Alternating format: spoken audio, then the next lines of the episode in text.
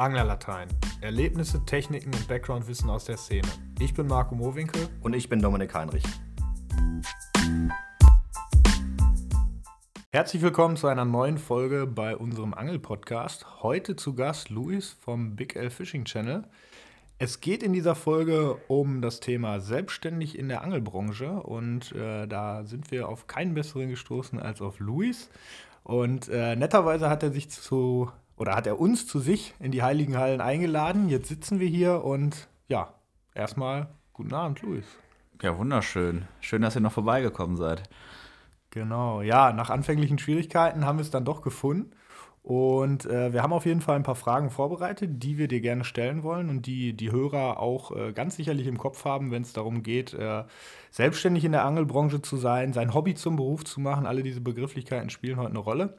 Und äh, bevor wir anfangen, schaue ich mal gerade zu Domi rüber. Der bastelt schon wieder an unserer Tradition jetzt, hier. Jetzt kommt mein Part, genau. Wir haben es angekündigt, wir sind noch ein junger Podcast, aber jeder Podcast braucht ja so seine eigene Tradition. Und ich habe es Louis gerade schon gesagt, die kennt er eigentlich. Nämlich die Tradition hat er auch bei sich auf dem Boot. Ich glaube, gerade wenn ein großer Fisch gefangen wird, ja, genau. dann wird angestoßen. Wir haben gesagt, bei uns im Podcast, was machen wir neben dem Angeln gerne? Wir trinken auch gerne mal einen kleinen Rum. Und das passt irgendwie zu uns. Und das ist auch immer noch einer aus der Weihnachtsedition. Das ist jetzt der Santa's Spiced Rum. Und ich würde sagen, Männer, stoßen wir erstmal an. Stoßen wir Probieren wir mal den Tropfen. Stößchen. Brüstchen. Brüstchen. Was hast du denn da für eine Edlen diesmal? Ui. Boah, der andere war aber fruchtiger. Der war fruchtiger, ja, das stimmt. Ja, aber süß ist er. Ja. Süß ist er, ja. Ah, so, Jetzt sind wir gelockert, oder? Aber kann man, oder? Kann man. Geht runter. Wie steigen wir ein? Luis, wie bist du, vielleicht mal ganz am Anfang, wie bist du zum Angeln gekommen? Angelst du schon immer? Ähm, also ich war immer sehr angelinteressiert, habe meine Eltern immer genervt quasi im Urlaub, ich brauche eine Angel, ich will angeln. Da war ich aber, ja, ich sag jetzt mal grob fünf, sechs Jahre alt. Und dann habe ich auch eine Kinderangel mal bekommen, als wir im Spanienurlaub waren. Äh, mein Vater hat da irgendwas zusammengeknotet, mir das Ding gegeben. Ich habe da, weiß nicht, wahrscheinlich einen Blinker auf Grund abgelegt am Strand. Natürlich nichts gefangen, aber ich sage jetzt mal so, die, das Interesse war schon immer da. Und dann hatte ich tatsächlich Glück gehabt, ähm, dass mich äh, Nachbarn, die ich früher hatte, ähm, einfach mal mitgenommen haben, als mhm. ich acht war. Mhm. Und dann sind wir an den Forellenteich gefahren und äh, ja, da war ich dann Feuer und Flamme und dann haben sie mich regelmäßig, ich sage jetzt mal, wenn sie Bock drauf hatten, auch äh, auf mich aufzupassen, mich dann mitgenommen. Und ja, meine Mutter hat dann, äh, die alleinerziehend war, damals äh, mir dann, so wie sie konnte, regelmäßig dann das ermöglicht, weil es auch nicht so günstig ist, an den Forellenteich natürlich zu fahren mhm. und wir nicht so viel Geld hatten. Und dann, ja, konnte ich mir das ab und zu mal gönnen und durfte dann äh, an Forellenteich mitfahren. Und da wurde mir dann gezeigt, wie das alles funktioniert. Ich sage jetzt mal Pose, Wirbel, ne, Haken dran machen, dann eine Made oder ein bisschen Teig. Mhm. Das war die Zeit, wo gerade so Powerbait äh, viel genutzt wurde. Dann mhm. irgendwann auch zu schleppen mit so, ihr kennt das, ne? Mit, mit, so mit genau, so. mit, mit, mit, diesem, mit, diesem, mit dieser magischen Knete. Ja. Und damit hat das dann angefangen. Das war dann mit acht. Und äh, als ich ein bisschen älter wurde, haben mich auch genau diese Anglertruppe regelmäßig dann mitgenommen, zum äh, Zanderansitz. Das haben die viel gemacht mhm. am, am Deutschen Rhein. Mhm. Und äh, in den warmen Monaten im Sommer haben die auch mal einen Aalansitz gemacht. Das war dann halt, als ich ein bisschen älter war, weil das ging dann die ganze Nacht natürlich. Mhm. Und ja, und irgendwann habe ich dann äh, auf eigene Faust beim, äh, ich wollte gerade Angelshow sagen, nee, das war früher noch bei Uli Bayer im mhm. Laden, mhm. äh, ein Seminar gebucht vom Ufer in Xanten und da ging es dann mit Kunstködern auf Zander. Und das war quasi damals von De La Lande, die Sandra, die war da sehr, sehr ja. be bekannt. Ja. Also jeder hatte dann die quasi. Sandra in Weiß. Ich hatte sie tatsächlich sogar in Red Hat, ja, okay. also nah dran. Müsste ja. man haben, auf jeden Fall. Und äh, damit habe ich dann quasi auch während des Seminars meinen ersten Zander gefangen. Ja. Auf Kunstköder. Und das hat so Bock gemacht. Ja, und ich war halt generell angelverrückt. Ne? Ich war jemand, der sich mit, ich sage jetzt mal, 13 Jahren äh, zu Weihnachten halt damals die alte äh, Shimano Stradek, die noch weiß war, mit so einem ja. mit der Doppelkurbel. Mit der Doppelkurbel, genau. Die habe ich mir dann äh, gewünscht. Äh, als Geburtstags- und Weihnachtsgeschenk, weil mein Geburtstag liegt nah an, an Weihnachten und die war halt so teuer und dann musste ich mir Sinn. die halt äh, ich zusammen irgendwo, wünschen. Ja, ist bei dir sehr ähnlich, ne? Ja, zwei Tage vor Weihnachten, da fielen auch immer viele Geschenke zusammen. So, ja. Und auch Angelgeschenke, denke ich. Bei mir gab es auch im, also eigentlich immer Angelgeschenke. Meine Verwandten waren irgendwann so genervt davon, dass Ja. sie gesagt haben, man wünscht dir doch mal was anderes, immer nur diesen Angelkram. so, aber das konnte ich das halt ich. gebrauchen. So, ne? Und man hat halt wenig oder kaum Taschengeld und dann muss man so die Feiertage abwarten, um sich Ja. halt solche Anschaffungen irgendwie schenken zu lassen. Ja, Auf jeden Fall. Ich muss jetzt gerade bei dem Thema Forellenteich und Powerbait so ein bisschen schmunzeln. Tatsächlich fing es bei mir ganz genauso an. Und Thema Powerbait weiß ich noch, äh, mein Papa, der ist auch leidenschaftlicher ähm, Forellenteichangler. Also schöne Grüße an der Stelle, der hört es bestimmt. Der ist Ja, Fan- Pro- der ist, Props an Dommys ja, Papa. Genau. Und ähm, dann kam das so auf und er dachte so, was ist das denn? Was ist das denn? Und dann hat der irgendwann aus dem ja, Spielzeugbedarf so richtige Knete gekauft und damit halt so Propeller geformt und so. Hat natürlich auch funktioniert, weil das Ding dreht sich halt, aber irgendwie eine ganz lustige Anekdote auf jeden Fall. Nicht schlecht. Okay, und dann so bist du zum Kunstköderangeln gekommen, schon klar. Ähm, aber du bist ja dann nicht direkt äh, im Angelbereich beruflich aktiv geworden, sondern da gab es wahrscheinlich Zwischenstationen. Ja, also ich habe dann, ähm, ich bin zur Schule gegangen, hatte dann Nebenjobs und habe dann, ähm, bin, habe dann eine Ausbildung angefangen. Ich habe mir das letzte Jahr auf dem Gymnasium gespart. Ich bin nach der 12 abgegangen und äh, wollte einfach eine Ausbildung machen, weil es hat mich schon immer mehr gereizt. Ich war eher der Typ, der nicht gerne gelernt hat. Ich war eher der Typ, der irgendwas gerne gemacht hat und ähm, zu studieren wäre vielleicht nicht das Richtige für mich gewesen. Und dann habe ich gesagt, ich will einfach Geld verdienen und äh, fange dann eine Ausbildung an. Und ich habe dann ähm, nach meinem Fachabi eine Ausbildung als Groß- und Außenhandelskaufmann angefangen im Familienbetrieb. Mein Bruder ist selbstständig und äh, Unternehmer. Und er war sehr äh, groß vertreten, was Tierbedarfsartikel äh, angeht. So Hunde, äh, Betten und äh, Volieren für Papageie, Kratzbäume für Katzen und einfach so ein großes, ein großes Spektrum, was, was Tierbedarfsartikel angeht. Und ja, ich habe dann quasi bei ihm gelernt und äh, habe dann irgendwann parallel zur Ausbildung angefangen, halt mich ein bisschen äh, auf andere Sachen zu konzentrieren und habe mich dann auch äh, selbstständig gemacht, was äh, Handyzubehör angeht und habe dann angefangen, äh, Handyfolien, Handyhüllen und sowas übers Internet zu verkaufen. Also hauptsächlich eBay. Mit, okay, also noch kein eigener Online-Shop, sondern so ein Ebay-Shop Ja, genau, dann, genau. Okay. Und ja, das war ja auch quasi das, was äh, ich dann gelernt habe, Ware zu beziehen. In dem Fall natürlich aus Asien und die dann halt zu verkaufen. Und mit der Zeit hat man halt, das war der Anfang, irgendwann habe ich dann halt, ähm, ich sag jetzt mal, saisonale und Trendartikel verkauft. Und da ging es dann halt, dann ging es dann, es war ein sehr, eine sehr, sehr wilde eBay-Zeit, wo äh, immer wieder Produkte aufgeploppt sind, die halt äh, Hot Selling waren und ähm, wenn man ein gutes Produkt hatte, nach ein paar Monaten man schon gescannt wurde von anderen Mitbewerbern, die dann die gleichen Produkte geholt haben und dann äh, bildete man mit der Zeit halt so ein bisschen den, den äh, Wunsch, vielleicht irgendwas zu importieren, was halt nicht sofort äh, von anderen kopierbar ist und sich vielleicht eine eigene Marke aufzubauen. Ne, und das war dann irgendwann, ja, der Punkt und dann habe ich halt meine eigene Fahrradmarke gegründet.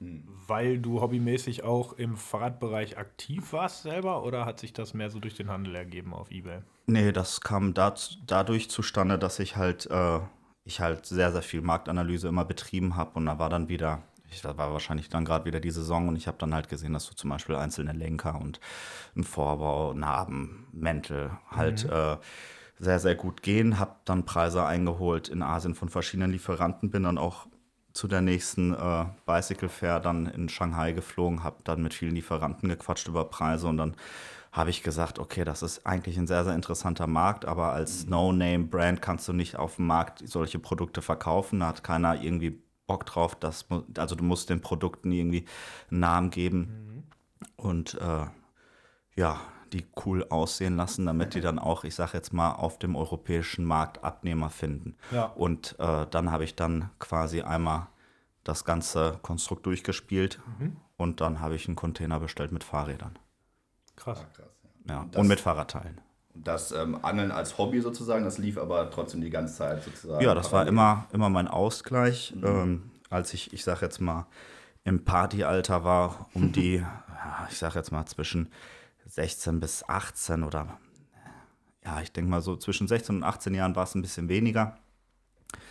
Oder zwischen 17 und 19 irgendwie so für zwei Jahre so nicht Pause gemacht, aber da war es wirklich sehr selten, dass ich zum Wasser gekommen bin, weil ich äh, meistens am Wochenende dann doch Party gemacht habe oder mich mit Freunden getroffen habe. Aber mit 19, 20, als ich dann während der Ausbildung war äh, und ich sehr, sehr viel am Arbeiten war, weil ich habe neben meiner Ausbildung, also ich will nicht zu weit, äh, zu viel erzählen, aber als ich während meiner Ausbildung war, hatte ich auch noch Nebenjobs parallel dazu. Ich habe meine Ausbildung gehabt äh, von 9 bis 5 und habe dann, also von 9 bis 17 Uhr habe ich meine Ausbildung äh, äh, äh, gehabt und dann habe ich dann noch um 18 Uhr bis Mitternacht bei Hermes gearbeitet, im, im Hub, im Depot, wo quasi Pakete zwischengepackt werden. Und am Wochenende habe ich dann im Stadion in Dortmund gearbeitet und Bier gezapft. Wow. Also ich hatte, ich hatte keine, ich hatte wirklich keine Zeit, Geld auszugeben damals. Und ähm, wenn ich dann natürlich was gemacht habe, war es dann halt was mit Freunden und halt ein bisschen partymäßig. mäßig. Aber dann mit der Zeit, als ich dann auch angefangen habe, mich wieder, äh, also als ich angefangen habe, mich selbstständig zu machen, äh, kam das dann wieder zurück, dass ich regelmäßig ein paar Trips gemacht habe oder einfach mal für ein paar Tage nach Norwegen geflogen bin und ein bisschen da geangelt habe mit zum Beispiel Helfi, ja, den man von der Big Mama Serie kennt. Ja. Und ja, und äh, Helfi ist auch ein alter, nicht Schulkollege, aber wir kennen uns über unsere Freundesklicke. Er war auf einem anderen Gymnasium wie ich, aber wir waren halt immer Ja, okay, oft zusammen unterwegs. Ja, das ist ja auch Tradition geworden bei euch, glaube ich, dass ihr das immer einmal im Jahr dann Genau, mindestens zusammen genau. macht, ne? ja. Genau. Ja, Ja. cool. Also immer schon sehr, sehr fleißig. Ja, immer viel, äh, ja, versucht irgendwie der Armut wegzurennen. Verstehe ich. Und dann äh, kam aber irgendwann der Break, dass du gesagt hast, so jetzt habe ich eine Menge Erfahrung gesammelt, da hast du ja jetzt einiges von erzählt und äh, hast dir gedacht, das versuche ich jetzt mal im Angelbereich zu nutzen. Ja, so war das eigentlich nicht. Ich habe natürlich den Traum gehabt, vielleicht irgendwas in Richtung Angeln zu machen, aber der Traum, der kam dann quasi mit der Zeit, weil ich habe erst angefangen mit meinem YouTube, äh, mit meinem YouTube-Kanal Ja. und ähm, ich habe mir halt gedacht, wenn das ein paar Leute hinbekommen, bei YouTube regelmäßig Videos hochzuladen und irgendwie damit Geld zu verdienen, warum probiere ich das nicht auch? Das Problem bei mir war halt, ähm, dass ich halt keine Ahnung hatte über, über Filme schneiden. Und auch über das Filmen an sich hatte ich nicht viel Ahnung. Das Einzige, äh, was ich hatte, war eine verdammt gute Kamera, die ich halt zum Produktbilder machen, um meine Fahrräder zu fotografieren oder generell die Produkte, die ich verkauft habe damals. Ähm, und die Verkäuferin, die mir die Kamera verkauft hat, hat gesagt, das ist gerade die Nonplus-Ultra-Spiegelreflexkamera, die halt auch zum Filmemachen benutzt wird. Und das hatte ich dann immer im Hinterkopf. Und dann habe ich mir gedacht, komm, wir machen einfach Angelvideos. Und äh, es, es, es, die erste Folge auf dem Big L Fishing Channel war ein Angelvideo auf Sri Lanka. Ich war geschäftlich da, habe einen Lieferanten besucht auf Sri Lanka. Da war meine Rahmenfabrik und äh, meine Fahrradrahmenfabrik. Und äh, und habe dann da zwei Tage Angeln dran gehangen und hatte eine GoPro mit und habe die dann habe dann das ganze Material gesammelt von, von, von meinen Fischen, die ich gesammelt äh, gefangen habe und äh, ich hatte einen Freund, der hatte eine Filmproduktionsfirma, die haben aber eigentlich Werbeclips gemacht und Imagefilme. Und äh, ich hatte ihn dann er hatte halt für Einzig Bikes und für äh, für eine andere Fahrradmarke von mir äh, hat er halt Videos gemacht, Werbespots und äh, ich hatte ihn gefragt, hast du nicht irgendwie einen Praktikanten oder irgendjemand bei dir in der Firma, der halt dieses Material zusammenschneiden ja, kann, ja, halt ja. Für, für ein paar Euro. So, Ja. ich hätte gerne einen geilen Film darüber. Ja, ist kein Problem. Ich habe Praktikanten, Ja. mehrere. Ja, ne, Schick mir da Material. Und wir waren ja auch befreundet. Ne? Ja, ja. So, dann habe ich das Video bekommen, hochgeladen, fand das cool. Und dann habe ich mir gedacht, ey, komm, ich mache das jetzt regelmäßig. Ich finde das, also es hat mir auch Spaß gemacht, dann das Video dann nochmal zu sehen, so von einem Angeltag.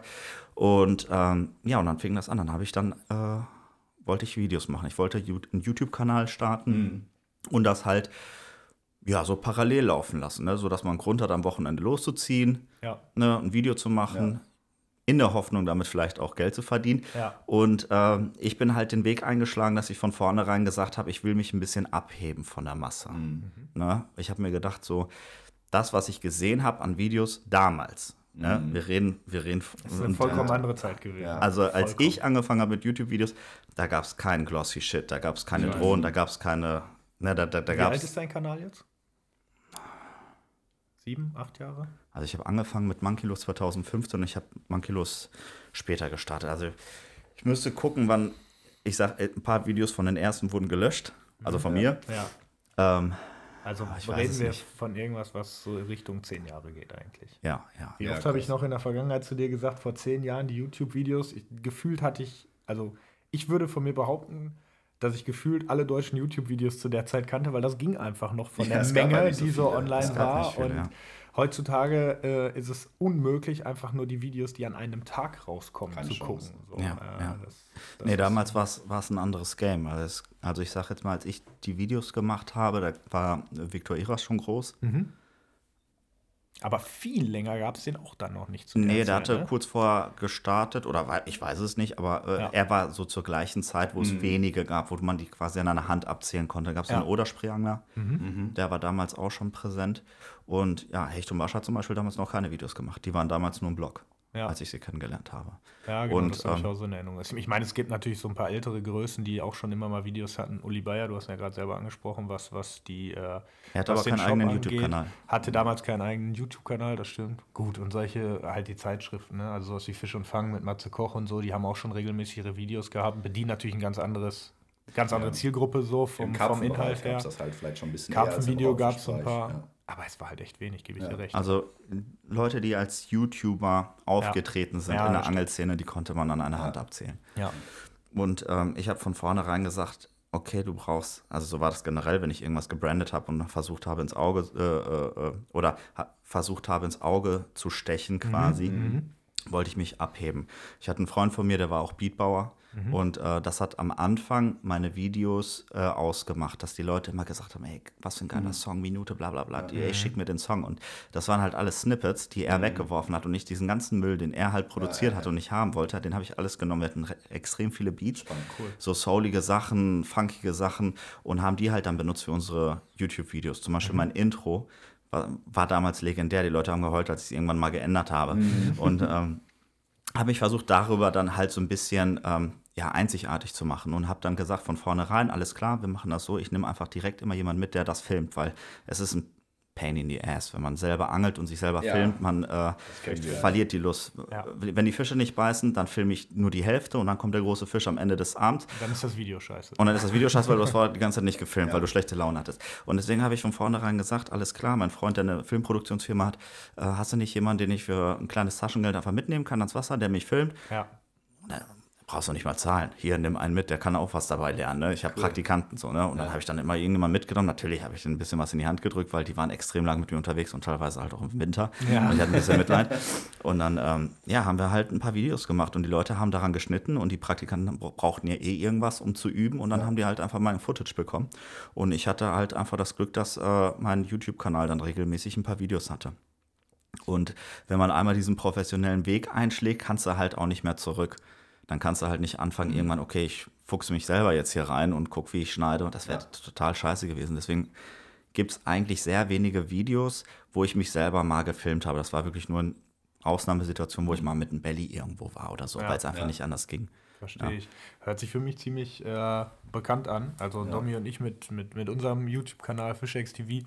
Wir sind ja auch noch sehr, sehr frisch dabei. Wir haben jetzt, glaube ich, so rund, keine Ahnung, acht, acht neun Videos, würde ich schätzen.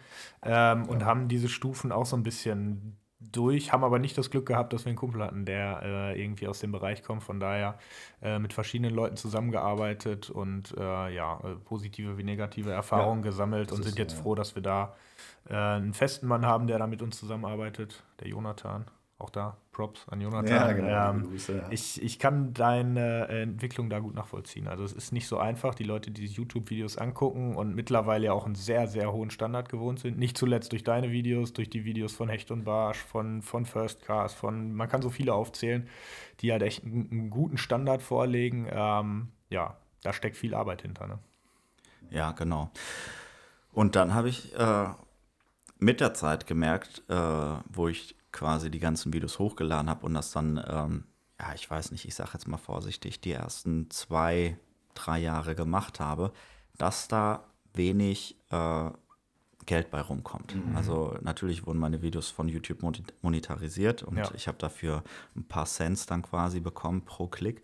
Aber ähm, es ist nicht so, wie man sich das vorstellt. Es sind tatsächlich äh, kleine Beträge, die noch nicht mal reißen, um die Spritkosten quasi im Monat äh, zu deckeln. Ja.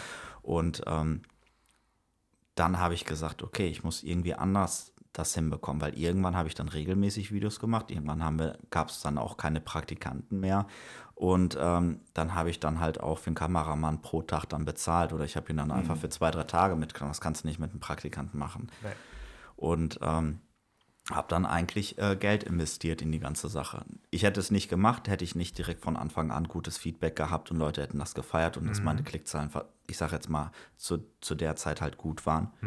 Und ähm, habe das dann einfach mal probiert. Habe ich gesagt, wir probieren das jetzt und ich muss halt einen anderen Weg finden, das zu monetarisieren. Ja. Und dann habe ich mir gedacht, das Einfachste und ich sage jetzt mal auch mit dem kleinsten Invest ist äh, halt einen Gummifisch rauszubringen, wo dann quasi meine Community Leute, die mich unterstützen wollen und weiter, ich sage jetzt mal freien Content sehen wollen auf meinem YouTube-Kanal.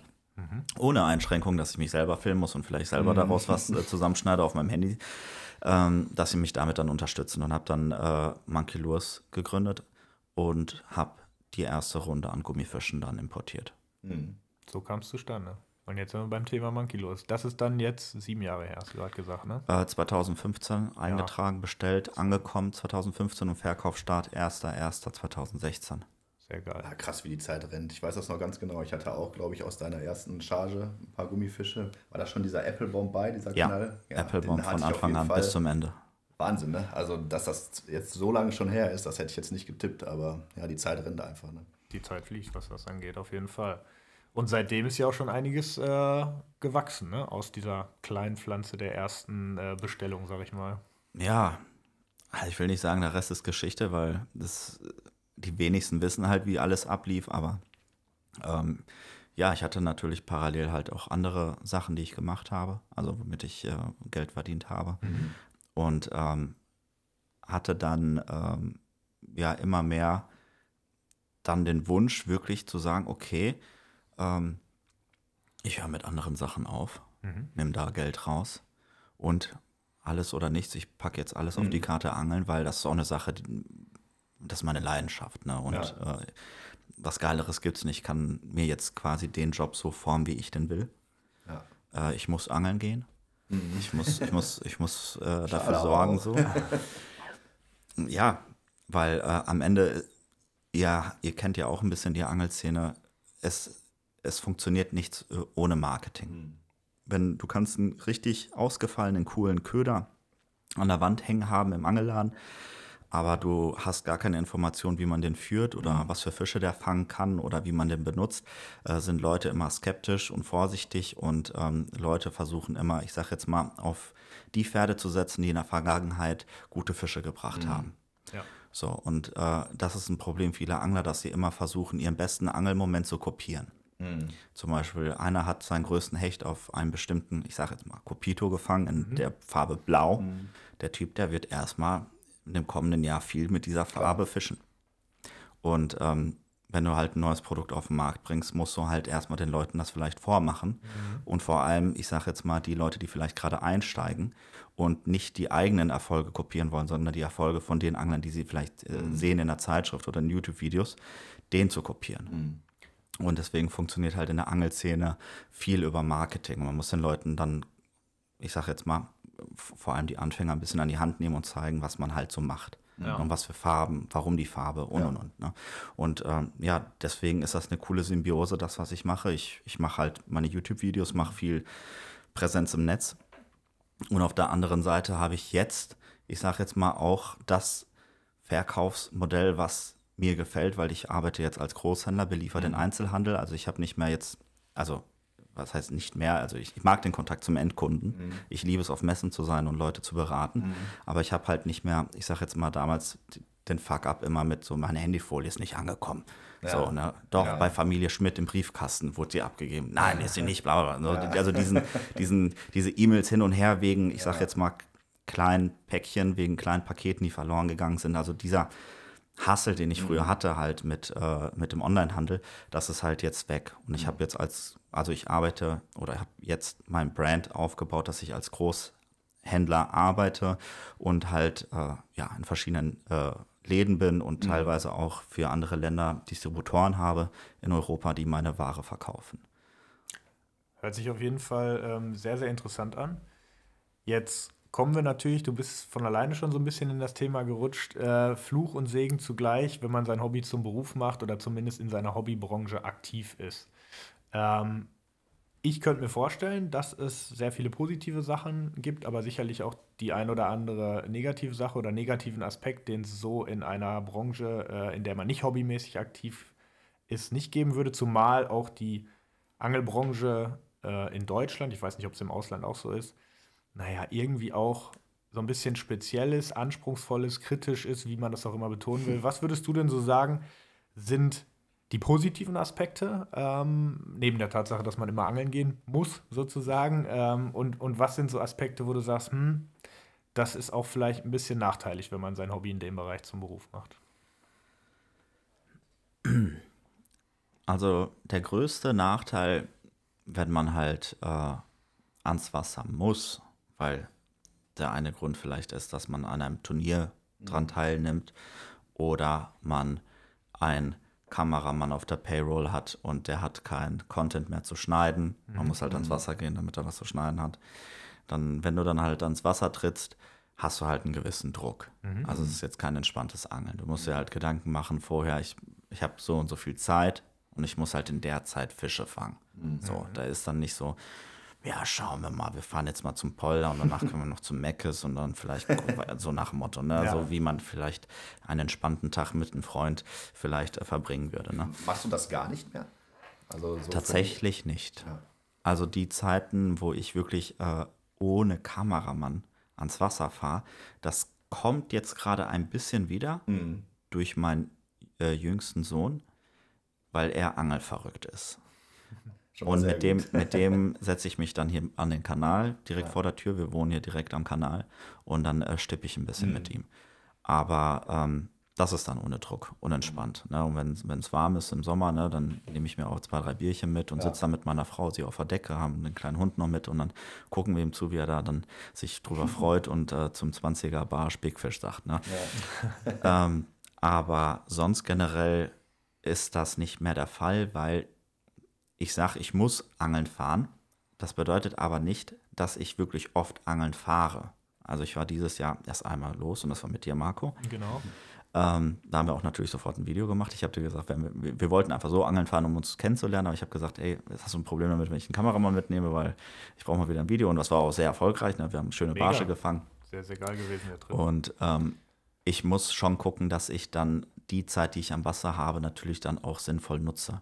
Weil aus kaufmännischer Sicht versuche ich natürlich immer das Maximale rauszuholen. Und wenn ich jetzt am Wasser bin und eventuell die dicken Fisch fangen würde und ich habe das dann nicht aufgezeichnet auf Kamera, ärgere ich mich noch mehr. Dann nehme ich lieber, dann wenn ich ans Wasser fahre, versuche ich einen Kameramann mitzunehmen, weil irgendwie kriegen wir immer eine Folge zusammen. Ähm, wir, schneiden auch eine, also ich, es kann auch mal vorkommen, dass ich schneide in der Folge. Ist selten, aber es, es gibt es auch mal, aber dann haben die anderen gefangen oder so. Ne? Und ja, dann okay. haben wir trotzdem eine Folge zusammen. Und ähm, das passt dann schon immer. Und die Leute mögen auch solche Videos. Und ich versuche halt immer, ich versuche immer zu gucken, dass wir halt immer jemand dabei haben, der halt alles äh, aufnimmt. Und ähm, ja, meine Frau oder generell mein Job ist auch ziemlich zeitintensiv.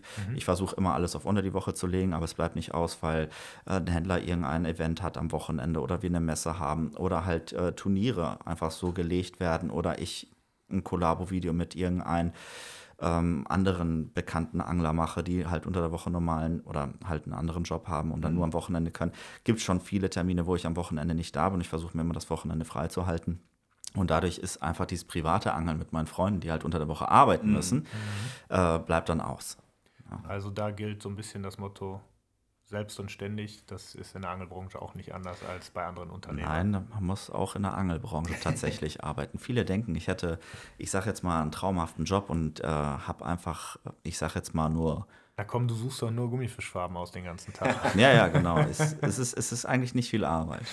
Ja, nee, ich glaube, das äh, kann man, wenn man so ein bisschen nachdenkt äh, bei den Videos, die ja einen guten Einblick so zumindest in einen Teil deines, deines Alltags geben, ähm, ja, da kann man, glaube ich, schon sehen, dass da Arbeit hintersteckt und äh, dass sich auch Köder nicht von alleine entwickeln, äh, bestellen und äh, dass da eben halt auch die unangenehmen Sachen zugehören und eben nicht nur äh, Köderdesign eine Rolle spielt. Das sollte, hoffe ich, mittlerweile äh, bekannt sein und auch nach außen durchgedrungen sein. Du hast gerade schon das Thema Wettkämpfe angesprochen. Ähm, wenn man jetzt so die letzten Jahre betrachtet, hier in Deutschland ist das äh, definitiv ein aufkommendes Thema, mittlerweile ein sehr reelles Thema und ich glaube auch, dass da die Grenzen noch nicht erreicht sind. So, das orientiert sich immer mehr an einem amerikanischen Markt zum Beispiel. Ähm, und Wettkämpfe sind ja letztendlich auch für Firmen eine, eine Werbeplattform, um, um, ihre Produkte präsentieren zu können, um sie zeigen zu können, ähm, um Zuschauern auch Vertrauen zu geben, indem ja, gezeigt wird, dass zum Beispiel mit Ködern gefangen wird oder dass bestimmte, äh, ein bestimmtes Equipment einfach gut funktioniert. Wie wichtig ist das für dich? Du trittst ja auch in dem einen oder anderen Wettkampf auf. Ja, die Wettkämpfe sind Formate, die ähm, eine extrem große Reichweite haben. Mhm. Und äh, das kann positiv, aber auch negativ sein. Mhm. Also würde ich mich da jetzt ans Wasser stellen und äh, ich sage jetzt mal, nehmen wir als Beispiel das YPC, weil das ist tatsächlich das einzige Turnier, wo ich halt dran teilnehme. Mhm. Ähm, als, als Bank-Variante und als Boot-Variante. Mhm. Wenn ich da jetzt zwei Tage am Stück schneidern würde, ja, das ist noch nicht passiert, ja, ich klopfe mal auf Holz. ähm, das wäre natürlich katastrophal. Da zieht die da Reichweite dann auch, wenn du das, dann sieht die ja, Reichweite dann sieht, auch zwei dann, dann, dann, sieht man, dann sieht man auch das Scheitern ja. mit, mit, ein, mit einem Produkt. Ja. Ähm, es gibt zum Beispiel ähm, den Fall, es war jetzt, ich bin noch nie weit gekommen beim YPC, aber ich habe immer eine, ich sage jetzt mal, solide Performance gemacht. Ne? Mhm. Wenn wir jetzt äh, das YPC Bank uns anschauen, ähm, ich habe die letzten Jahre hauptsächlich vom Boot gefischt, aber ich habe äh, trotzdem an den Uferturnieren dran teilgenommen, weil ich komme vom Uferangeln. Das ist jetzt mhm. nicht eine Sache, die mir komplett äh, fremd ist. Ja. Und ähm, ich investiere aber aufs Jahr gesehen wenig Stunden vom Ufer äh, also beim Angeln vom Ufer. Und ähm, ich habe da vielleicht nicht die beste Ausgangslage wie, äh, ich sage jetzt mal, ein paar Namen wie Patrick Marable oder Dirk Ostrowski, die halt sehr, sehr viele Stunden vom Ufer mhm. unterwegs sind und sich sehr, sehr gut auskennen. Ja, Thema Spotwahl und so. Du kennst genau. zwar vieles vom, vom, vom Wasser aus gesehen, aber das sind halt zum großen Teil Spots, die du halt nicht vom Ufer erreichen kannst. Ne? Ja, und ähm, die kennen, die kennen wahrscheinlich, weiß ich nicht, zehnmal so viele Spots mhm. vom Ufer ja, wie ja, ich. Ja.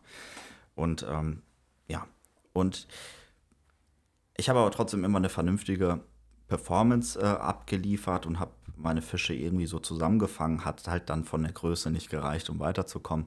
Aber es, ich kann mich daran erinnern, dass ich in einem Jahr ähm, extrem viele Fehlbisse hatte. Mhm und äh, sehr viele Leute drunter geschrieben haben, das liegt nur an meiner Route, weil meine Route kein Rückgrat hat und meine Route scheiße ist und die Big L-Route scheiße. Und da gab es dann halt so ein paar Kon Kommentare, die ja, in die ja. Richtung gehen, was natürlich immer, ich sage jetzt mal, sehr geschäftsschädigend ist, weil jemand, der sich vielleicht nicht damit auskennt oder vielleicht gerade frisch den Angelschein gemacht hat und er ist gerade der hat das gerade quasi neu in seiner Bubble und will ja. sich informieren übers Angeln und überlegt vielleicht gerade, sich eine Zanderroute zu holen, sieht mich dann, wie ich, ich sag jetzt mal, vier, fünf Mal ins Leere anhaue. Ja. Dann ist die raus. Versteht nicht, warum, weswegen. Ja. Ähm, und liest dann in den Kommentaren so etwas. Mhm. Dann denkt er sich, ja, stimmt.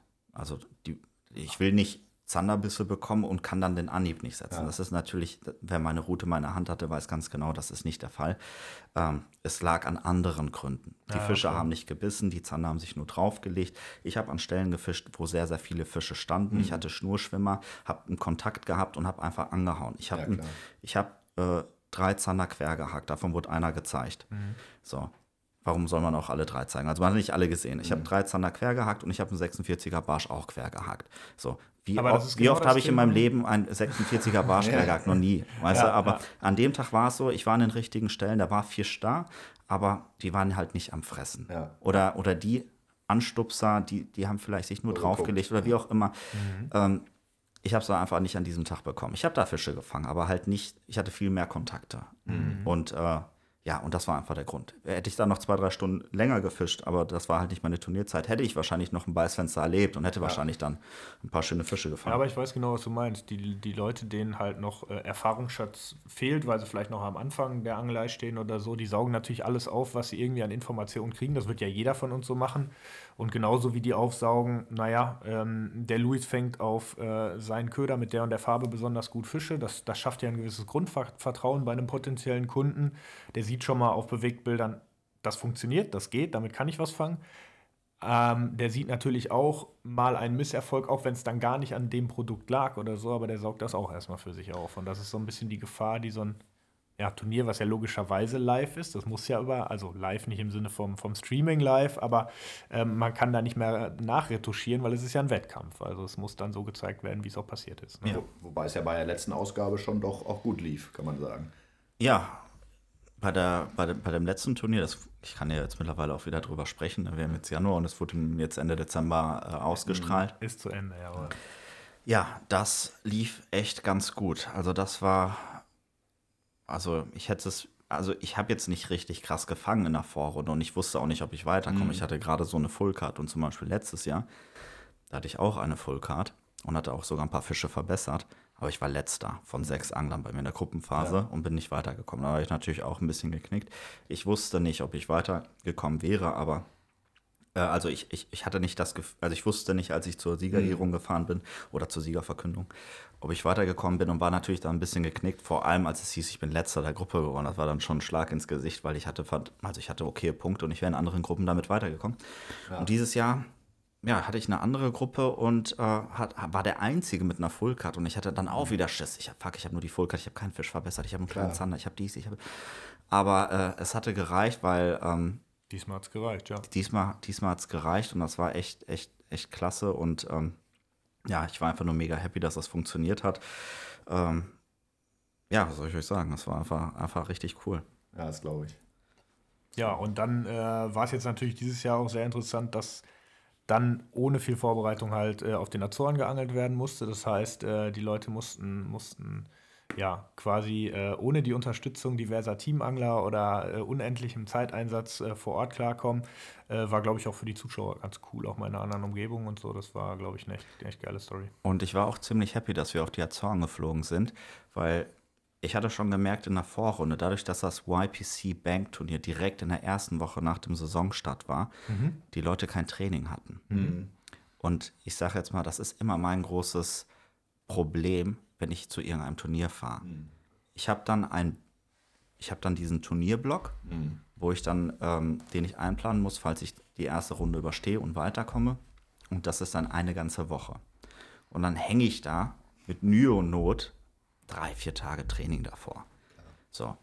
Und dieses Jahr war es durch den frühen Saison oder dadurch, dass das Turnier direkt nach dem Saisonstart war, so, dass wir alle genau das gleiche Training hatten und keine Vorbereitungszeit.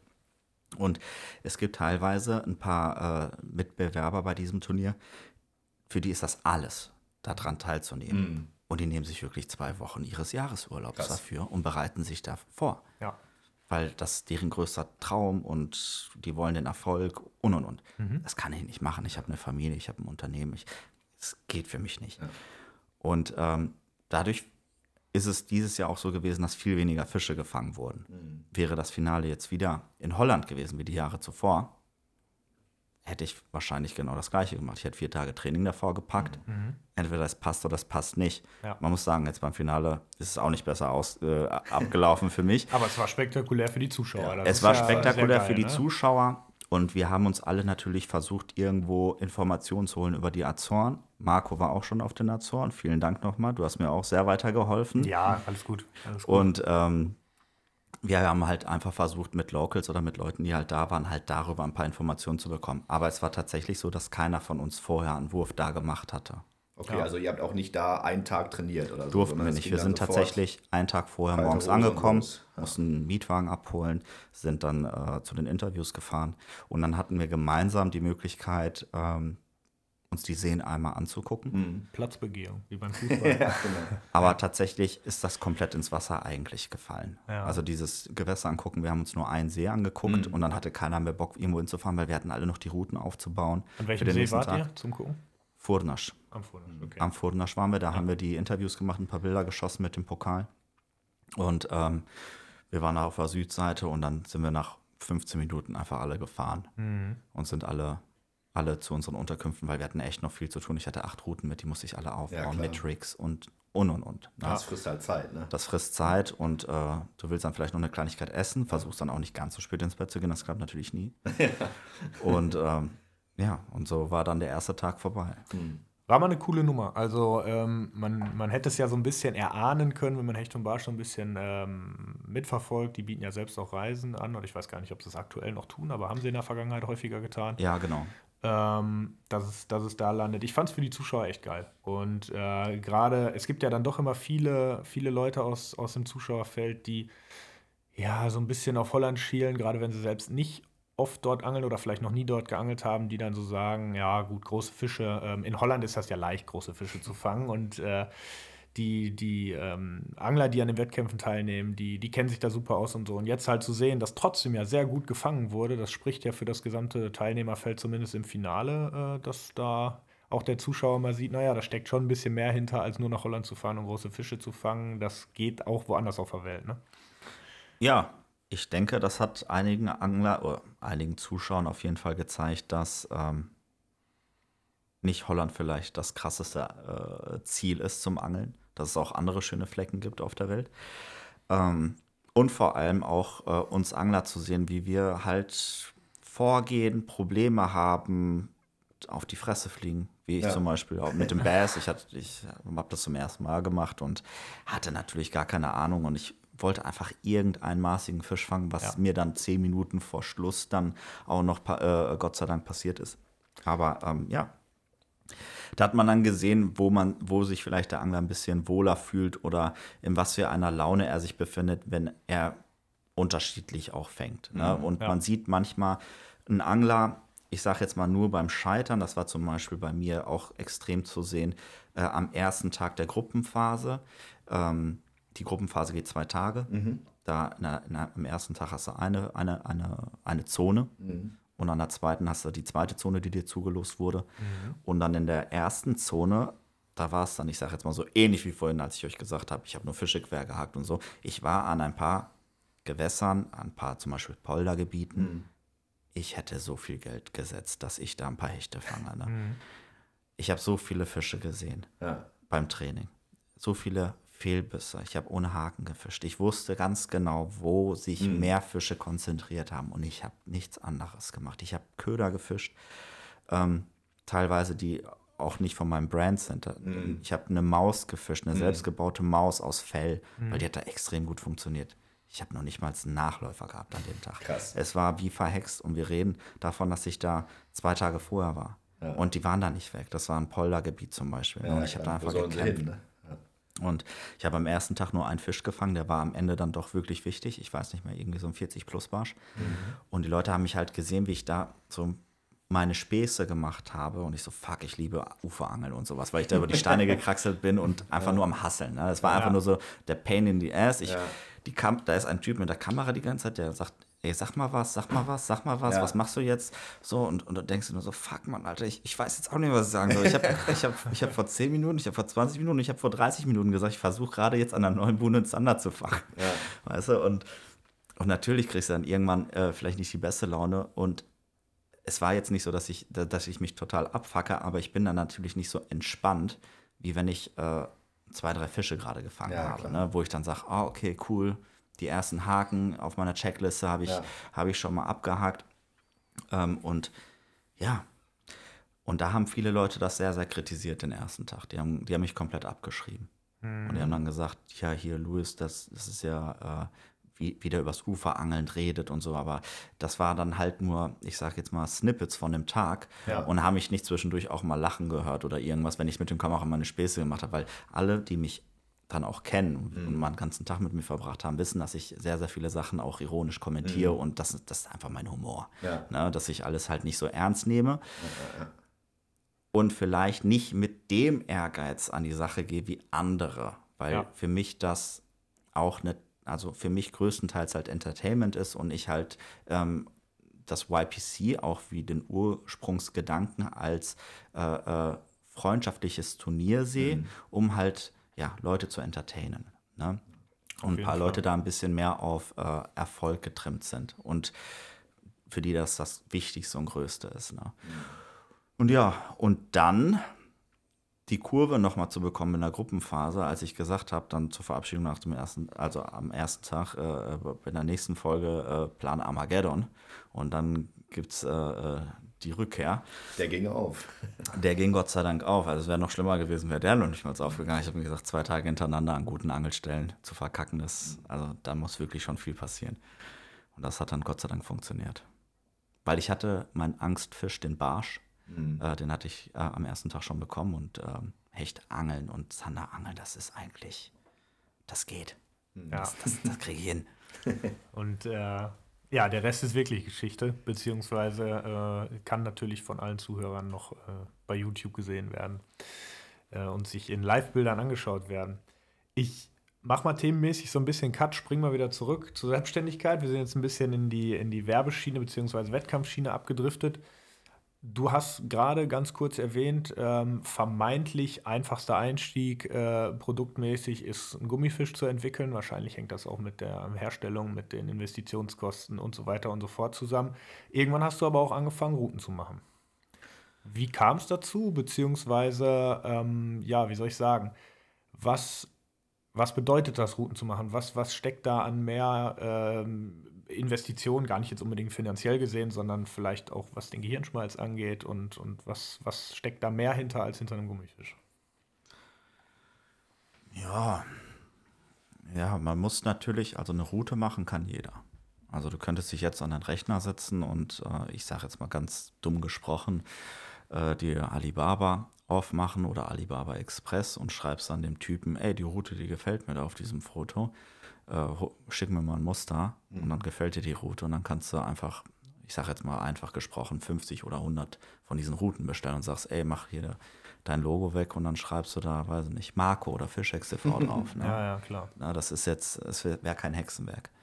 Ähm, dadurch, dass ich halt durch äh, andere Produkte, die ich halt äh, für mich selber importiert habe oder halt für andere äh, Kunden oder Freunde von mir, ähm, oft in, also weil ich oft in China war, war das für mich halt äh, kein großer Act oder, oder generell in Asien war ich in vielen Ländern und äh, habe mir dann auch mit der Zeit, weil mich das halt auch interessiert hat, mir halt ein paar Fabriken angeguckt und habe mich da so ein bisschen reingefuchst. Und ähm, ich wusste schon, wenn mir eine Route gefällt oder nicht. So, ich hatte auch Geschmack und ich hatte halt auch ein bisschen Erfahrung durch mein Angeln und ähm, hatte dann eine gewisse Vorstellung an einer Route, die ich haben wollte. Und habe dann ähm, einen Produzenten gefunden, der ähm, sehr hochwertige Blanks machen kann. Das kann nicht jeder.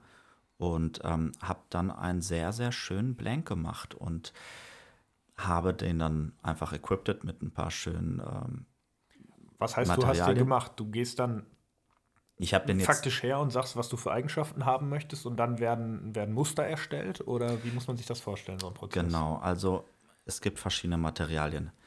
Und ähm, dann geht es auch darum, wie, ich sage jetzt mal, der Produzent gewisse Materialien verarbeiten kann. Und ähm, dieser Produzent konnte mit sehr, sehr hochwertigen Carbonfasernmatten halt sehr, sehr schöne Blanks machen, die halt jetzt nicht krumm und schief sind. Was halt, ich sage jetzt mal auch andere Produzenten vielleicht, ich will, ich will jetzt hier keine Namen nennen, aber äh, es gibt halt ein paar Nicht Leute, jede Angelroute ist gerade, das Nicht kann man jede stehen lassen. Ja, we oder wenige sind gerade. ja. Und, ähm, und er konnte halt sehr, sehr gut mit gewissen Materialien umgehen und ähm, ja, hatte halt ein paar sehr, sehr schöne Blanks.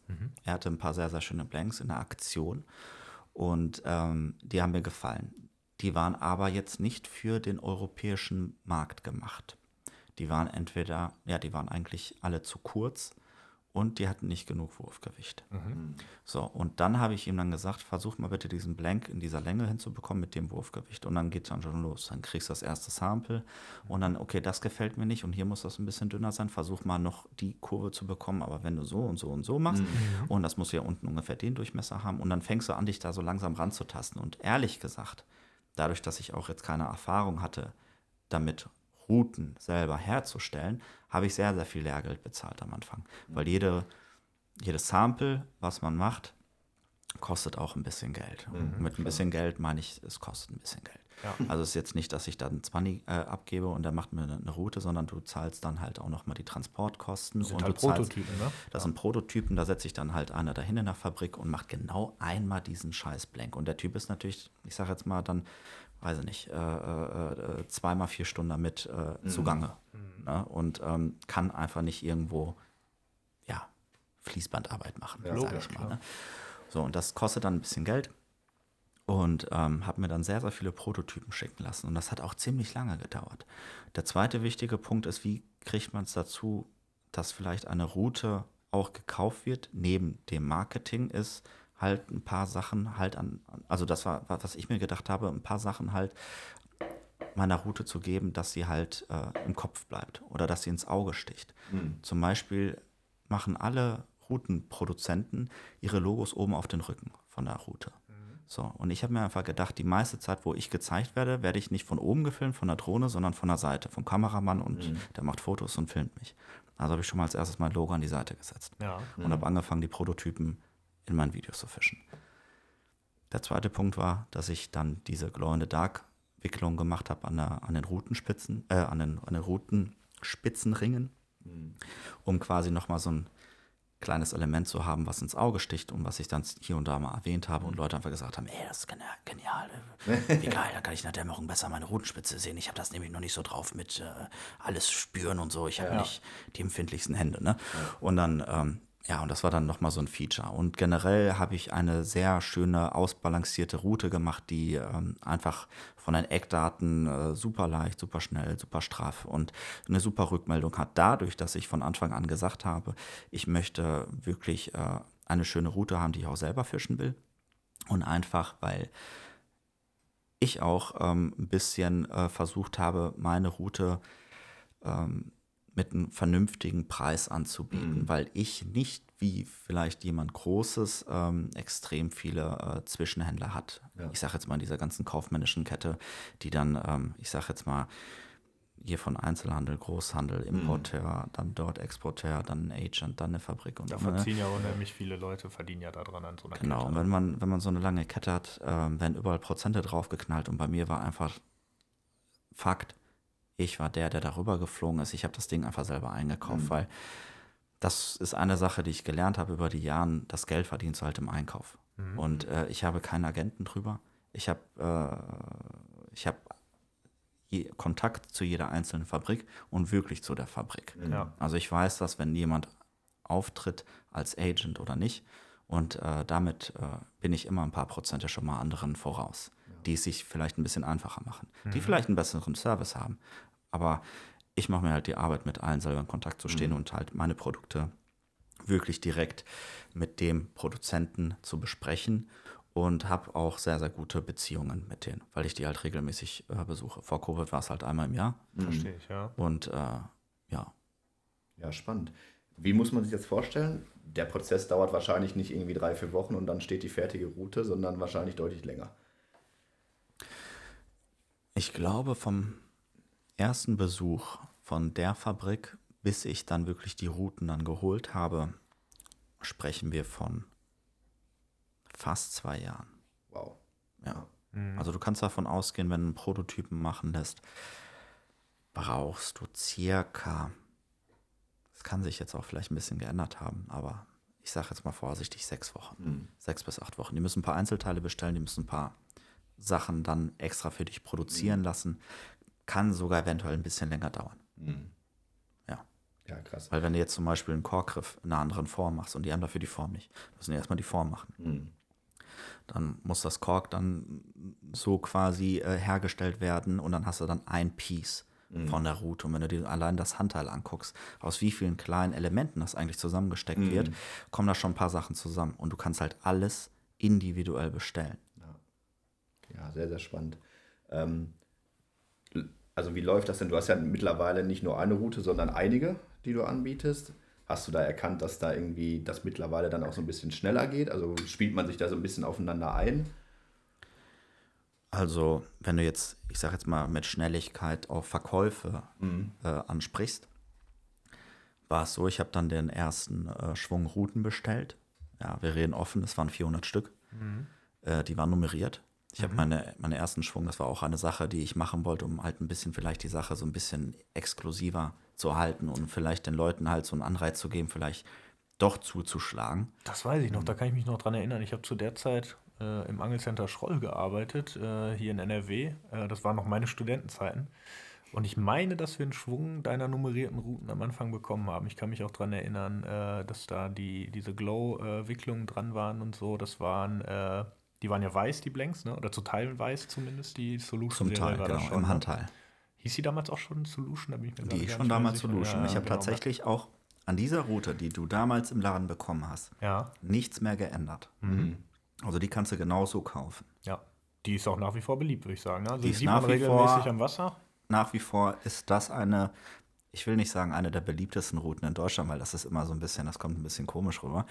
Aber ähm, Aber wenn man ja. so ein bisschen, über, wenn man so ein bisschen über, über, über Verkaufszahlen und sowas spricht, ist das schon wirklich eine der beliebtesten. Vor allem Zanderrouten. Ja, ich, mittlerweile sind wir bei über 30 Modellen angekommen, Boah. die ich, die ich im Sortiment habe. Das, äh, und wenn man sich dann so die Zanderrouten anguckt, quasi die ich auch am Anfang auf den Markt gebracht habe, womit die Leute mich in Verbindung gebracht haben. Ja. Uferangeln, Rheinangeln, Zanderangeln, Zanderjiggen. Äh, diese Routen, die sind, die sind immer noch die, die Topseller. Ja, Und sieht dann- man auch wirklich oft. Also es, äh, da ist ja auch ein äh, zeitloses Design gelungen, würde ich sagen. Ähm, wenn die Leute heute noch, heute noch die, die Route kaufen und für gut befinden. Ähm, das ist doch dann auch Lob für harte Arbeit, oder? Ja, ich bin, ich bin sehr zufrieden und ich, also ich, ich will mich nicht beschweren. Also es ist einfach unglaublich, was damals passiert ist. Ich habe den ersten Schwung an Routen bekommen. Ich konnte das überhaupt nicht einschätzen. Das war tatsächlich dann schon für mich au- auch ein Preis äh, äh, oder ein Investment, Ja, kann ich mir weil ähm, ich habe dann natürlich ein gewisses Geld geparkt für einen gewissen Zeitraum. Und dann bin ich nach Berlin gefahren. Wir haben ein Vorstellungsvideo gemacht, ich mit den Jungs von Hecht und Barsch. Und dann haben wir den, am Freitag den Lounge gemacht. Mhm. Am Freitag. Ich war Freitagmorgens bin ich angekommen, dann haben wir das Video ge- abgedreht und dann haben wir den Lounge gemacht. Und äh, ja, die Leute haben drauf gewartet. Es war schon vorher, ich wusste, es war schon vorher ein Suchbegriff bei Google. Man hat nur Big L eingegeben und dann kam direkt welche Route, Solution Contact, Fragezeichen. Die Leute haben danach gegoogelt. Cool. Weil ich hatte extra das Logo an die Seite gepackt, alle konnten es immer sehen, Ja. aber die gab es halt nicht zu kaufen. Und dann habe ich sie halt rausgebracht. Und dann habe ich natürlich das Mysterium gelöst hinter Ja. der, der Route. Und als es dann hieß, die sind limitiert, man kriegt halt eine gewisse Zahl. Und ähm, ja, dann Ich kann mir vorstellen, dass das ein gutes Gefühl war. Ich äh, habe ja auch meine Gefühl. selbstständigen Jahre hinter mir in einer vollkommen anderen Branche, aber äh, das sind dann so die wenigen seltenen, besonderen Momente, die man lange in Erinnerung behält, ne? wenn dann wirklich was funktioniert nach harter Arbeit. Ja. Und ich kann mich noch erinnern, wie ich bei Tony in der Küche saß und wir haben gesagt, wir trinken einen kurzen auf jede Route, die wir verkaufen. ich Und glaube, das habt ihr nicht gemacht, sonst wärst du nicht hier sitzen. Wir haben, wir haben am Ende haben wir ein bisschen immer aufgerundet. Ja, sehr gut. Äh, Finde ich eine super Sache. Coole, coole Erfolgsstory, die dahinter steckt.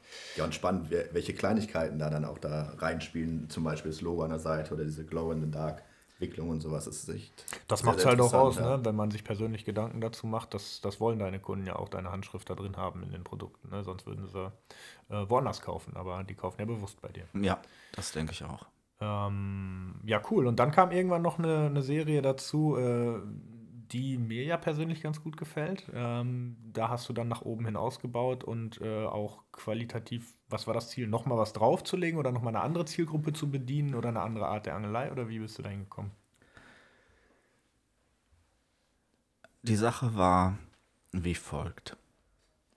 Ich hatte eine sehr, sehr gute Route auf den Markt gebracht mit einem unglaublichen Preis-Leistungs-Verhältnis. Ja.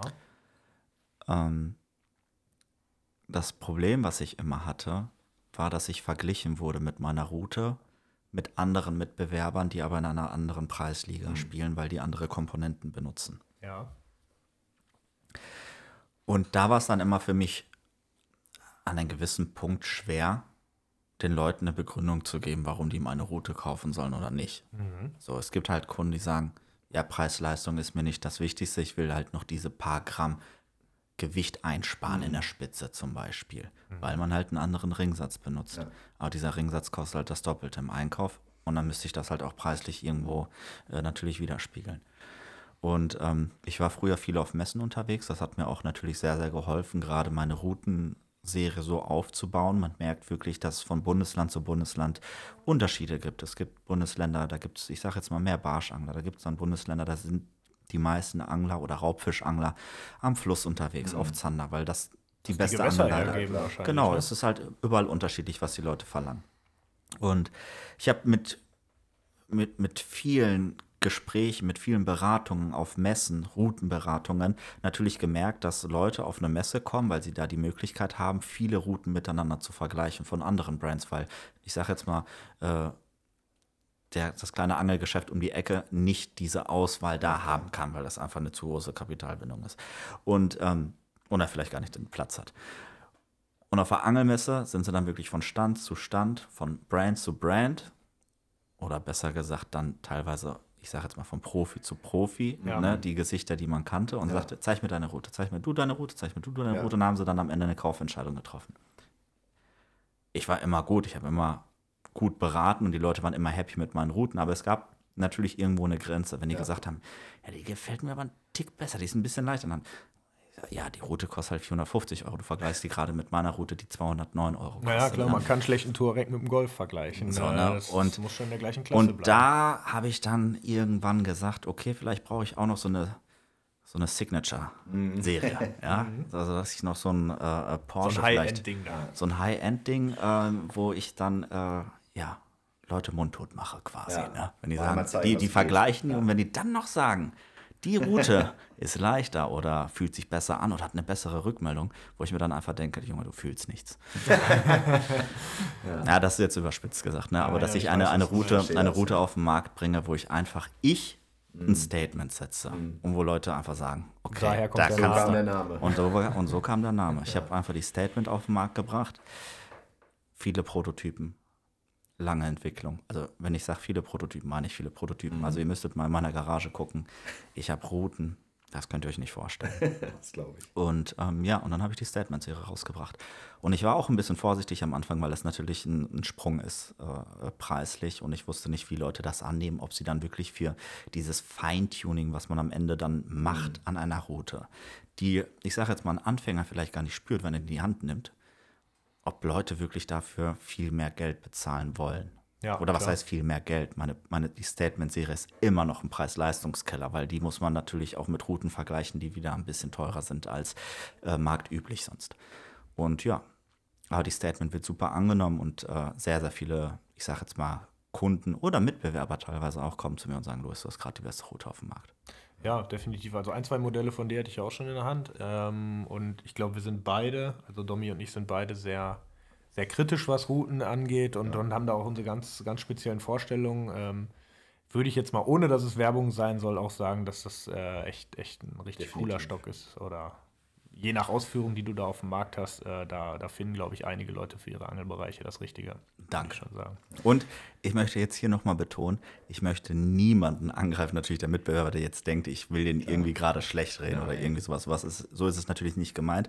Ähm, ich habe ein sehr, sehr gutes Verhältnis mit äh, eigentlich fast allen Mitbewerbern. Mhm. Ja, und wir sind wirklich sehr, sehr kollegial und machen unsere Späße und necken uns und sowas abends. Ne? Und dann also es ist wirklich äh, das ist alles aber, sehr, ich, auch sehr nicht so rübergekommen. Also ja, ich wollte das nur einmal, bevor irgendjemand sagt, ja, Louis, ich weiß jetzt nicht, wie die wie Kommentare beim Podcast sind, aber ich sage jetzt mal, würde ich das unter einer Ich glaube, bei Spotify kann man gar nicht. Gar nicht. das ist schon mal gut. Mir, mir, gefällt das Medium. Mir gefällt das Medium.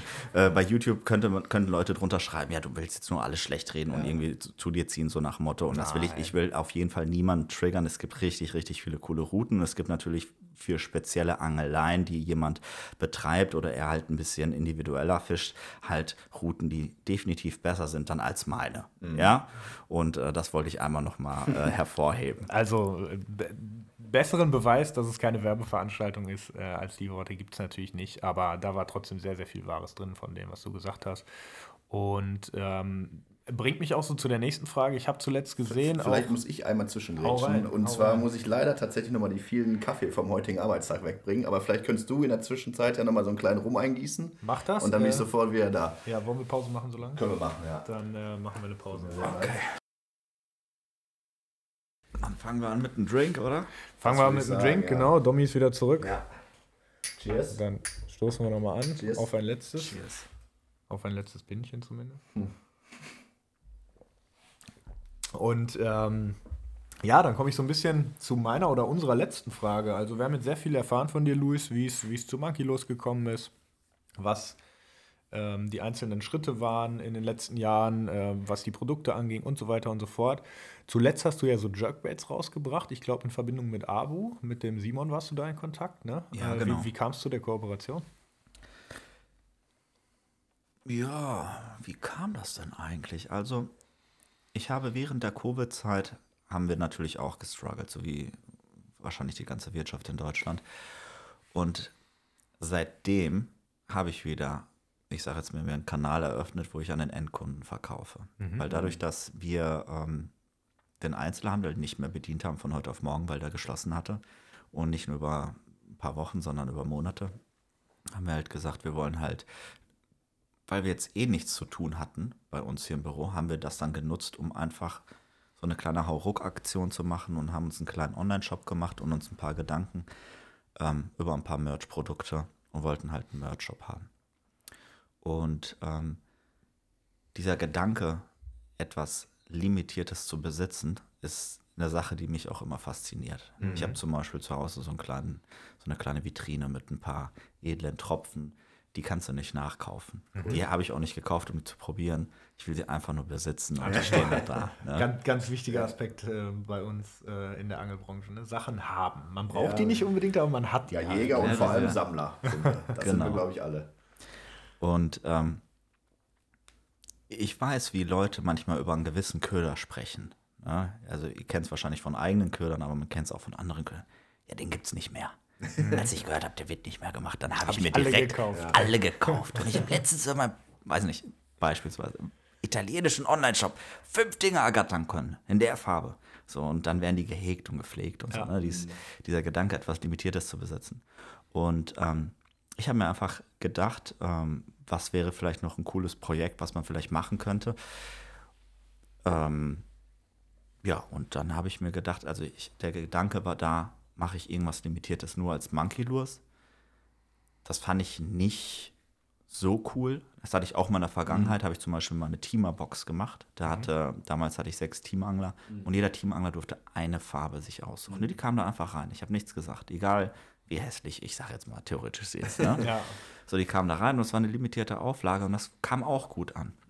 Aber ich habe mir gedacht, ähm, vielleicht wäre es auch cool, ein paar Hardbaits zu machen, limitiert. Aber wenn ich dann limitierten Hardbait mache, muss ich halt äh, beim Produzenten halt eine Mold, also eine, eine Form öffnen. Ja. Äh, das sind gewisse Kosten und das ist dann doch ein bisschen zu schade, um sie dann im Nachhinein nicht zu nutzen, wenn man jetzt wirklich sagt, okay, wir limitieren das Ganze auf, weiß nicht, 200 Stück oder so. Ne? Mhm, verstehe ich. Und äh, das ist dann unwirtschaftlich. Also müssen wir auf Molds zugreifen, die schon bestehen. Und ähm, ja, es gibt, ich bin jetzt im Gespräch mit ein paar Brands, wo wir sagen, okay, wir machen dann halt mal so eine Sonderfarbe. Und äh, es ist auch cool für die Brands, sodass man eher so miteinander geht und nicht alle gegeneinander und sich irgendwie ja, ausgrenzt. Synergien nutzen, ja. Genau, und, ähm, und das ist wichtig. Und das, das ist wichtig und das ist auch cool für, für die Leute so. Ne? Der, auf einmal, ich sage jetzt mal, zum Beispiel einen hybrider B1-Wobbler zu haben mit X-Augen. Ja, So, ja. Das ist äh, mein Markenzeichen Ja, bei den ja, Gummifischen. Da habe ich mir auch gedacht, so was kann man so special machen, was hat noch Mhm. keiner, so was bleibt im Kopf hängen, Macht Sinn, ja. mache ich ein X-Auge drauf auf den Köder. Weil mit lebendigen Köderfisch darfst du nicht angeln. und ähm, habe dann den B1 gemacht und das wird super angenommen. Die waren, unser Online-Shop war einfach down, als die Leute da drauf gehen wollten, weil wir einfach nicht wussten, dass das, also wir wussten auch nicht, dass wir einen Crap Online-Shop haben und wussten halt nicht, dass die Nachfrage dann so hoch sein wird. Aber es war eher das Problem, dass wir nicht wussten, dass der Online-Shop so crap ist. Und dann haben wir das ein bisschen dann äh, geregelt und haben dann das Ganze jetzt nochmal wiederholt und haben das jetzt mit, äh, mit, mit, mit Pure Fishing gemacht, also sprich äh, Berkeley oder A- Abu Garcia und haben dann ja, ein Jerk jetzt mal rausgebracht. Nachdem wir halt einen Twitch und Crankbait hatten mit Hybrida, haben wir jetzt einen Jerk rausgebracht, haben da drei Dekore, die bekannt sind bei uns, die auch ähm, ja, zu den beliebteren Dekoren gehören, gehören bei unseren Hechtködern, haben wir da drauf geknallt und die sehen super geil aus. Also die sehen so geil aus. Du hast da einen liegen, Sie, ich, Ich ne? habe ich hab hier zwei gerade liegen Ja. äh, aus, aus Zufall. Ich hoffe, die machen nicht zu viele Geräusche, wenn ich die dir rübergebe. Und ähm, ja. Wie funktioniert das? Also klar, die Mold ist vorhanden, weil es im Grunde ein Köder ist, der, was die Form angeht, ähm, schon mal auf dem Markt war. Also Mold an der Stelle Gussform ähm, schon mal auf dem Markt war, klar. Jetzt hast du aber deine Farbmuster. Äh, die müssen ja jetzt formmäßig angepasst werden, aber die Farbmuster werden dann an den Hersteller, der äh, die Mold zur Verfügung hat, übergeben, inklusive Farbcodes, inklusive allem, was so dazu gehört. Und äh, dann kriegt ihr da auch wieder ein Prototyp oder Bilder zu sehen und, und könnt da noch Anpassungen vornehmen. Oder wie Ja. läuft das? Die meisten Lieferanten sind sehr, sehr gut darin, Sachen zu kopieren. Und wenn man eigentlich ihm sagt, mach es genau so, kriegen die das in der Regel sehr, sehr gut hin. Ja. Das, das ist das Problem bei sehr, sehr vielen Sachen, die hergestellt werden heutzutage, dass die Lieferanten wirklich es schaffen, eins zu eins Farben oder Muster oder ähm, ich sage jetzt mal sogar irgendwelche Painting-Vorgaben, so, ne, da wird geairbrushed an der Seite, dass sie wirklich die eins zu eins von dem Muster, was du abgegeben hast, da drauf spiegeln. Krass. Und ähm, es, das ist jetzt kein Hexenwerk. So, ich habe dann natürlich drei von meinen Fat Louis, das ist mein Hecht-Gummifisch, quasi äh, rübergeschickt zu Simon. Simon schickt das dann quasi seinem Agent. Ja. Und äh, sein Agent bringt das dann in die entsprechende Fabrik und äh, ja, die kümmern sich darum, dass das dann so aussieht. Und dann haben wir dann aber trotzdem noch ein paar Änderungen dran vorgenommen. Und äh, das habe ich dann zusammen mit Simon gemacht, aber das haben wir dann quasi von hier aus gemacht am Rechner. Und ja, und haben dann am Ende irgendwann die Samples so bekommen, dass sie wirklich äh, ziemlich geil waren. Ja. Cool. Sieht fresh aus auf jeden Fall. Und es werden dieses Jahr noch ein paar Folgen. Die habt ihr auch schon okay. äh, verkauft auf der Messe in Duisburg, ne? Da waren die schon im Verkauf, die. Äh, Genau, da war der Verkaufsstart von den Dingern. Ja. Und äh, ich, ich war ja auch kurz auf der Messe. Ich habe gesehen, bei dir standen ein paar Leute. Die Nachfrage oder das Interesse war da, gehe ich von aus. Ja, Sehr gut. also die Leute feiern die Sachen, die wir machen. Auf Schön. jeden Fall. Und es ist schön zu sehen, dass, äh, dass es auch so ist und dass die Leute das wertschätzen und auch, ich sage jetzt mal vor allem, ein Supporten. Weil viele wissen, dass, ich sage jetzt mal, das, was ich hier mache, nicht im Großen und Ganzen eine One-Man-Show ist, aber äh, dass ich schon hier hauptsächlich, äh, ich sage jetzt mal, an, an allen beteiligt bin hier bei mir. Und äh, auch wenn jetzt gerade vielleicht das Telefon nicht besetzt ist, ich gehe dann auch mal ans Telefon. Und dann kann es sein, dass ich dann halt eine Routenberatung am Telefon mache oder so, dass man mich dann hier erwischt. Na, und ähm, ja, so ist das halt. Sehr cool. Und jetzt schließt sich natürlich noch eine Frage an, die sich wahrscheinlich ganz viele von den Zuschauern stellen. Was passiert in Zukunft? Wir haben jetzt viel über die Vergangenheit gesprochen. Ähm, Entwicklung von Monkeylos, was kommt? Worauf dürfen sich die Zuhörer, die Leute da draußen freuen? Äh, kannst du da irgendwas verraten, anteasern oder ja, irgendwas sagen? Vielleicht auch ergänzen. Produkte? Noch, welche Oder? Träume du vielleicht auch noch hast, also anglerisch. Ja, Sei es ein Fisch, sei es irgendwie noch einen bestimmten Köder selber nochmal rauszubringen, wie auch immer, also völlig free. Ja, kleine Träume von mir ähm, für, ich sage jetzt mal, dieses kommende Jahr wäre als erstes ein neues Boot. Ich das hast du ja in Aussicht. Das hast du in Aussicht, oder? Ja, das habe ich in Aussicht, aber natürlich ist das auch wiederum ein, ein kleiner Traum, wenn das Boot immer ein bisschen größer und schneller und alles wird und alles ein bisschen komfortabler. Und ähm, ich will mir ein neues Boot zusammenstellen. Das ist dann für mich dann doch auch ein Highlight. Und ähm, was ich auch vorhabe, gut, was jetzt ein kleiner Traum von mir ist, ähm, ist irgendwann die Zeit zu haben, auch so ein paar kleine Angelexpeditionen zu machen. Ja, es gibt auch ein paar, die das äh, sehr, sehr schön machen, wie zum Beispiel der Viktor Eras oder David Wenzel, die auch äh, super Jetzt müssen wir Props schicken. Also Ja, da, ja. David wurde schon mal Grüße, geprobt ja. bei uns, aber auch an Viktor unbekannterweise. Genau. Ja, und ähm, man sieht, wie die auf der Welt äh, äh, rumreisen, rumfliegen und die Sachen machen. Natürlich könnte ich auf Biegen und Brechen irgendwo hinfliegen, aber ich will das natürlich dann auch wirklich entspannt machen und mir so ein paar, ich will ein paar Fische abhaken auf meiner Bucketlist. Du redest aber von privaten Ausflügen oder gekoppelt mit äh, Videos? Ah, das kann ich dir nicht so sagen. Ich habe ein paar Fische, die will ich schon seit sehr, sehr langer Zeit beangeln. Erzähl. Also eigentlich ist es, ich, ich war einmal auf dem Flug. Ich war einmal auf dem Flug, da bin ich über Zürich nach, äh, wo bin ich hingeflogen? Über Zürich nach Beijing. Ach, und da, witzige Story, in meinem Flugzeug sa saß Fonso von Olf. Vom Bullseye. Und wir kannten uns damals nicht. Ach. Und er ist früher rumgelaufen mit, ähm, mit so einem großen Ledermantel und hatte so voll die Stiefel. Und er ist halt zugestiegen in Zürich. Und er saß in der gleichen Maschine und der ist mir einfach nur im Kopf geblieben, weil er so, so krass aussah. Ja. Ne, der war, ich sag jetzt, also man hat schon sein, seine Musikrichtung herausgesehen von seinen Klamotten. ne? Herausgesehen. Also das konnte, man, Ja, man ja, konnte das gut ableiten. Ne? Äh, äh, mittlerweile hat er sich verändert. Er sieht, er, sieht, er sieht nicht mehr so aus, wie ich ihn damals in dieser Maschine gesehen habe. Aber er kann sich tatsächlich auch an mich erinnern. Weil Weil er wir, dich wir, saßen, wir saßen in einer Maschine mit sehr, sehr vielen Asiaten. Okay. Also man, man Bist hat du rausgestochen. Also, also ich sage jetzt mal, wir und Europäer waren nicht viele. Ja. Und wir haben uns halt alle dann irgendwie gesehen. Ja, und, äh, und in diesem Flug habe ich mit jemandem gesprochen, der aus Malaysia kam. Der saß neben mir. Und der war auch äh, angelverrückt. Er hat, aber war aber nicht in der, in der Fishing Industry. Und äh, er hat mir dann Fotos und Videos gezeigt, wie der in Malaysia durch den Dschungel mit der Machete Geil. und an irgendwelchen unbeangelten Gewässern auf Snakehead gefischt hat. Krass. Ja. Und die Aufnahmen, die waren krank. Mhm. Die, waren, die waren scheiße von der Videoqualität, aber die waren krank. Die Aber ich Bisse. glaube, eine geile Angelei. das glaube ich auch. Und er meinte zu mir, ja, da muss man halt ein paar Tage einplanen. Dann irgendwie so geht man drei, vier Tage in den Dschungel mit so, mit so einem Guide. Und dann haut man sich da irgendwie mit der Machete durch, durch und dann befischt er da irgendwelche so toten Arme. Oder irgendwie so ein fetter Snakehead, immer alles frisst, was aus Wasser klatscht. Sind Ich so glaube, das ist von der Angelei. Äh, also ich habe mal ein Video von David zum Beispiel, kann ich mich erinnern, der hat das mal gemacht. Ich glaube in Japan damals, weiß ich gar nicht mehr genau. Ähm, es ist so ein bisschen wie auf, auf Bassangeln, nur mit ein bisschen stärkerem Gerät. So, ne? Oberflächenköder ist ein großes Thema, glaube ich, bei, bei Snakeheads. So. Ähm, ja, das, also es gibt wahrscheinlich unterschiedliche Gewässer, wo die vorkommen. Aber äh, das, was man oft in Verbindung bringt, ist halt so ziemlich flache Randbereiche. Ne? Und äh, ja, da ist Topwater natürlich etwas, das sind Fische, die sehr aggressiv sind.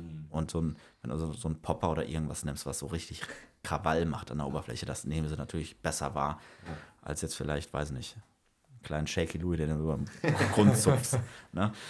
Ähm, ja, War das ein Hinweis? Bald gibt es einen Popper vom Maki. ja, ja. ein Snakehead-Popper. okay, also du driftest da gedanklich auch hin und wieder mal so in exotische Gefilde ab. Ja, das ist so eine Sache, die ich gerne mal machen würde. Es gibt auch äh, zum Beispiel äh, Kanada als Angelreiseziel, was ich sehr gerne machen würde. Da gibt es so ein paar Top-Secret-Gewässer, die. Also dann wäre für dich Salmoniden-Thema oder Maskin-Thema? Oder Nein, tatsächlich äh, Hecht. Hecht, okay. Ja, Hecht. Da auch an so ein paar, ja, das sagen wir jetzt nicht im Podcast, ich kann mich auch an so ein paar Top-Secret-Sachen erinnern. Ja. Aber die bleiben auch Top-Secret. Die bleiben Top-Secret und, äh, und da, das will ich auch mal miterleben. Geil. Ja, dieser- dieser sehr Angelei, viele, sehr große Fische gibt es da. Ja. Ja, diese Vorstellung, da irgendwie mit einem Flugzeug irgendwo hingeflogen zu werden, auf irgendeinen See, den du so nicht erreichen kannst, das ist schon Ja. eine geile Vorstellung auf jeden Fall. Ich glaube, als passionierter Hechtangler sind wir beide ja auch, dass Kanada muss irgendwann angegangen werden. Da Ja, allgemein, vorbei, allgemein ne? Nordamerika Ja. ist, ist schon ein Thema, ähm, auch unterhalb von Kanada. Kanada. Jetzt bin ich durch. Kanada. Jetzt war ich schon halb wieder in Panama vom Gedankengang. Äh, nein, vielleicht kleiner Teaser. Domi und ich haben jetzt vor kurzem äh, für Ende April eine Kapverdenreise gebucht. Äh, Reise gebucht in Anführungsstrichen und eigentlich selber organisiert. Wir fahren zusammen mit meinem Bruder, sind also drei Leute und werden dort vom Ufer angeln auf äh, auch hoffentlich sehr große Fische. Möglich ist es. Äh, Wird es auch Videos von geben, aber dazu an späterer Stelle mehr. Ja, Luis, ähm, vielen Dank für das doch recht lange Gespräch. Wir sind jetzt bei deutlich über einer Stunde gelandet. Danke, dass wir dich hier besuchen durften. Kein Problem. Ich äh, fand sehr interessant und ich glaube, da spreche ich für uns beide, äh, was du erzählt hast und wie es zu Monkey losgekommen ist, wie es ist, in der Angelbranche zu arbeiten und was alles so dahinter steckt. Und ähm, ja, ich, vielleicht klappt es ja nochmal, dass wir zusammen fischen gehen. Zuletzt war es ja so. Ich hoffe es. Und Ich glaube, Deadbait war ein Thema, ne? Deadbait. Deadbait war ein Thema, genau. Jetzt haben wir Auch schon Köderfisch zählt nicht, aber ich würde es trotzdem gerne machen. zählt anders. Ich habe aber auch so äh, bei, bei meiner Bucketlist auch so, auch so zwei Buckets. Einmal zähle ich Deadbait und einmal zähle ich Kunstköder. Das ist schon nicht eins zu eins das gleiche. Was brauchst du denn? Was bei Deadbait und was brauchst du bei Kunstköder? Was heißt, was brauche ich? Was meine Ziele sind, meinst du? Oder oder was? PBs oder was du damit fangen willst? Also wir haben bei beiden schon, Das kommt jetzt wieder so placherisch. Aber bei beiden haben wir durchaus schon Fische über 1,20 Meter gefangen.